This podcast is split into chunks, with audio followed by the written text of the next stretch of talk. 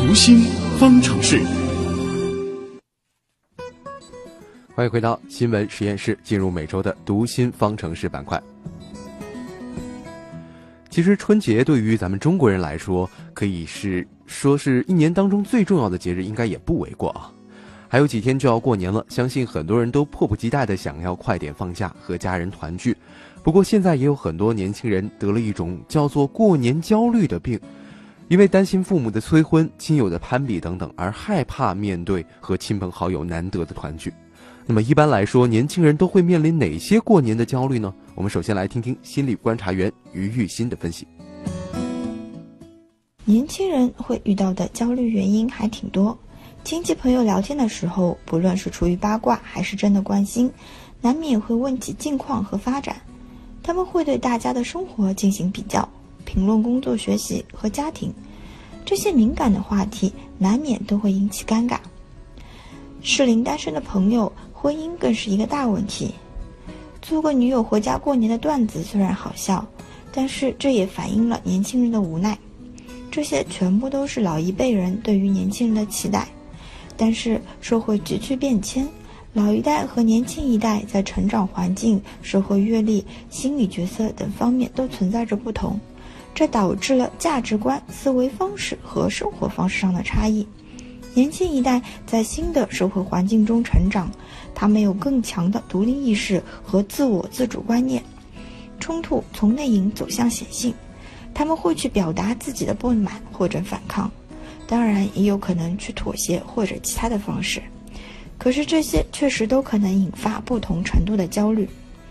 在父母眼里还是孩子的七零后、八零后，随着年龄的增长，身上的担子越来越重。生活和工作的责任压力，也让他们在新年来临的时候越发的焦躁不安。从压力很大的工作环境中停下来，面对过年的氛围，这些都可能会产生许多不同的感受和情绪。那么，在春节期间，我们要如何来化解这些焦虑？如何避免因为父母关心产生的这种逆反情绪？在交流的过程当中，子女和父母又有哪些特别需要注意的地方？接下来的时间，我们要连线的是老朋友，国家心理咨询师培训鉴定考官张华老师。张华老师您好，哎，你好，嗯，很多年轻人啊，一方面其实是心里面非常期待过年回家能够和家里人团聚的，但是另一方面又因为父母或者是其他的一些长辈过分的关心而感到这个压力非常大。那这种压力，您觉得通常来源是什么呢？呃，确实，像中国的父母呢，从不好的说法呢说，确实有点越界，嗯，界限不太清楚。因为在孩子嘛，永远是孩子啊。你可以再到大家大街上，你去看到这个一个老太太啊，一个八十多，一个六十多，这个八十多的老太太也会指着孩这个六十多的说：“哎呀，孩子呀，你还小。”就永远觉得自己的孩子是小的，永远就光想去管。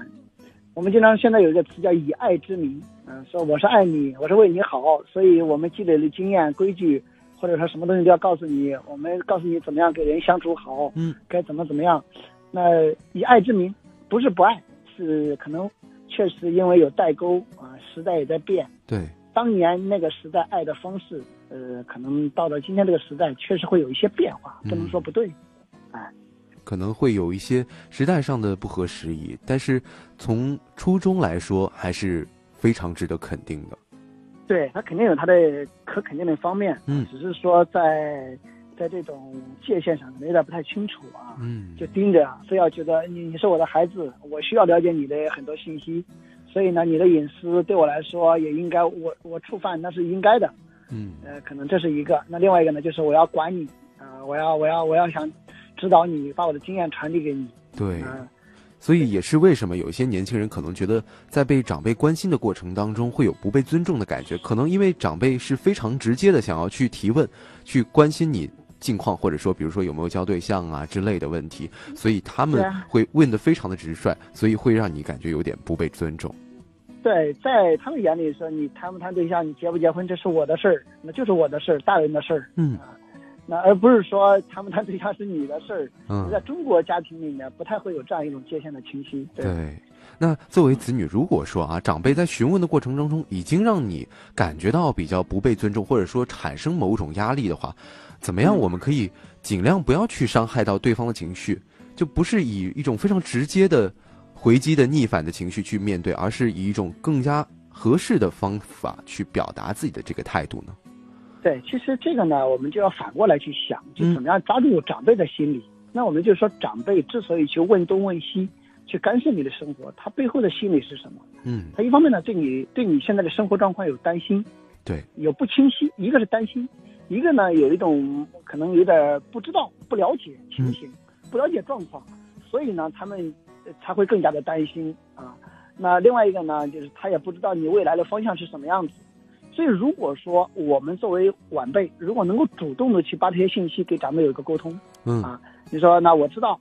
呃，你的用心是好的啊，你也很想了解我的现状。那我现在关于谈朋友这个问题，或者我现在关于工作这个问题，现现状是这样子的，嗯，你告诉他，他就会减少这种担心。另外呢，你说你也可以告诉他，那我是未来呢是怎么考虑的，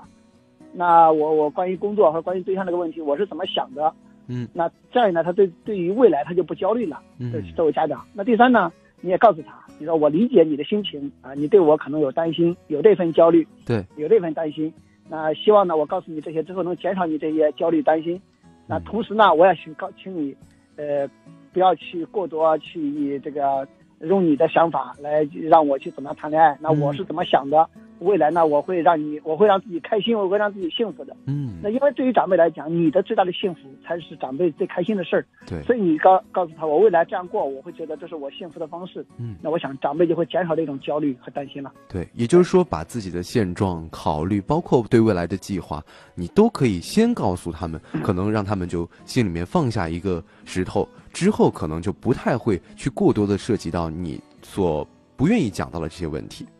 对，同时你也要理解他这份担心和焦虑，嗯，那所以呢，这个也要给他说，哎，我对你这一份这个对我的担心和焦虑，我表示理解。那同时呢，也很抱歉，我可能很多东西想法跟你不一致，对，希望你的爸爸妈妈你能够理解我，嗯，哎，这样一来呢，就减少了这种冲突。对，那作为父母来说，其实为了避免跟子女把他们这种关心误解成，比如说觉得他们过多的干涉自己的生活了，在这个沟通上，父母这方面有什么一些比较好的一些方法吗？呃，其实这个话术是一样的啊，我们可以反过来想，作为孩子为什么担心，为什么不想听父母的？嗯，是因为这个父嫌父母唠叨，嫌父母操心太多，嫌父母干涉太多。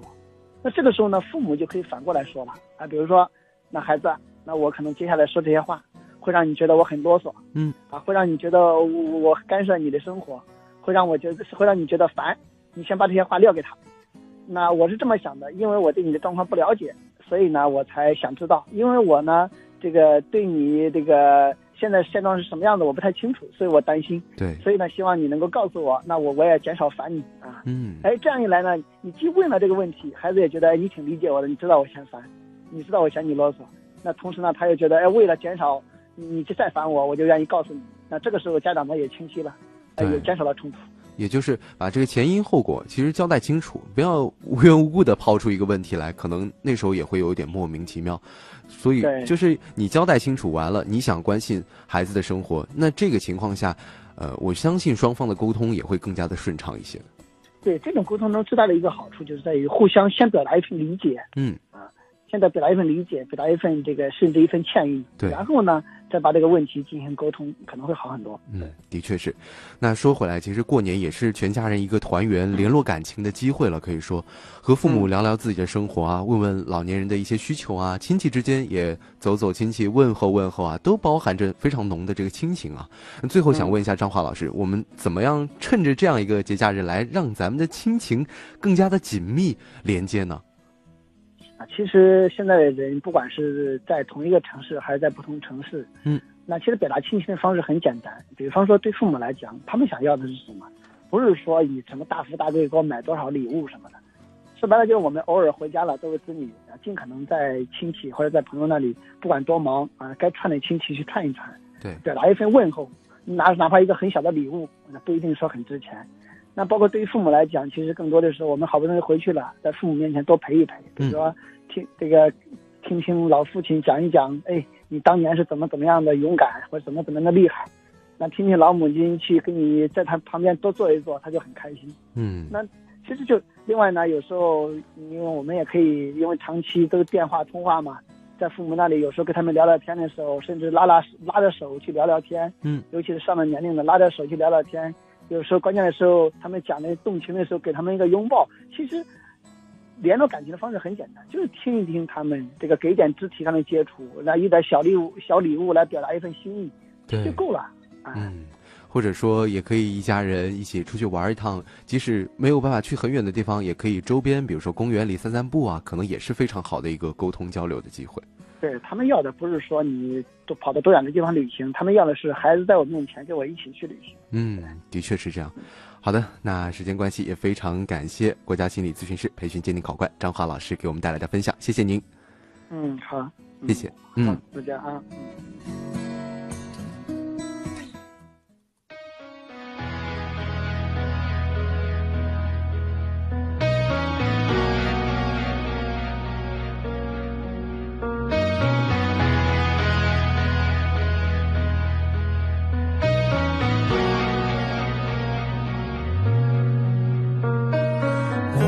曾经很想知道，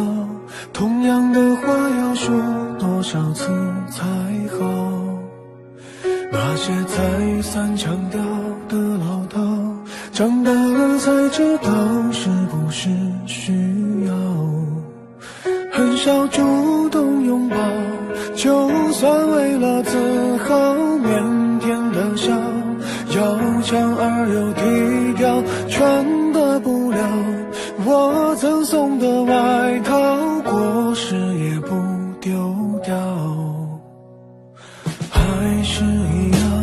太多理所应当，让人觉得平常。不算太小的，好的，以上就是今天新闻实验室的全部内容。本次节目编辑乐琪、盛燕姿，监制音乐评，我是唐月。明天的同一时间，咱们继续在新闻实验室，不见不散了。听起来不自然，回头去看，这是说了谢谢反而才亏欠的情感。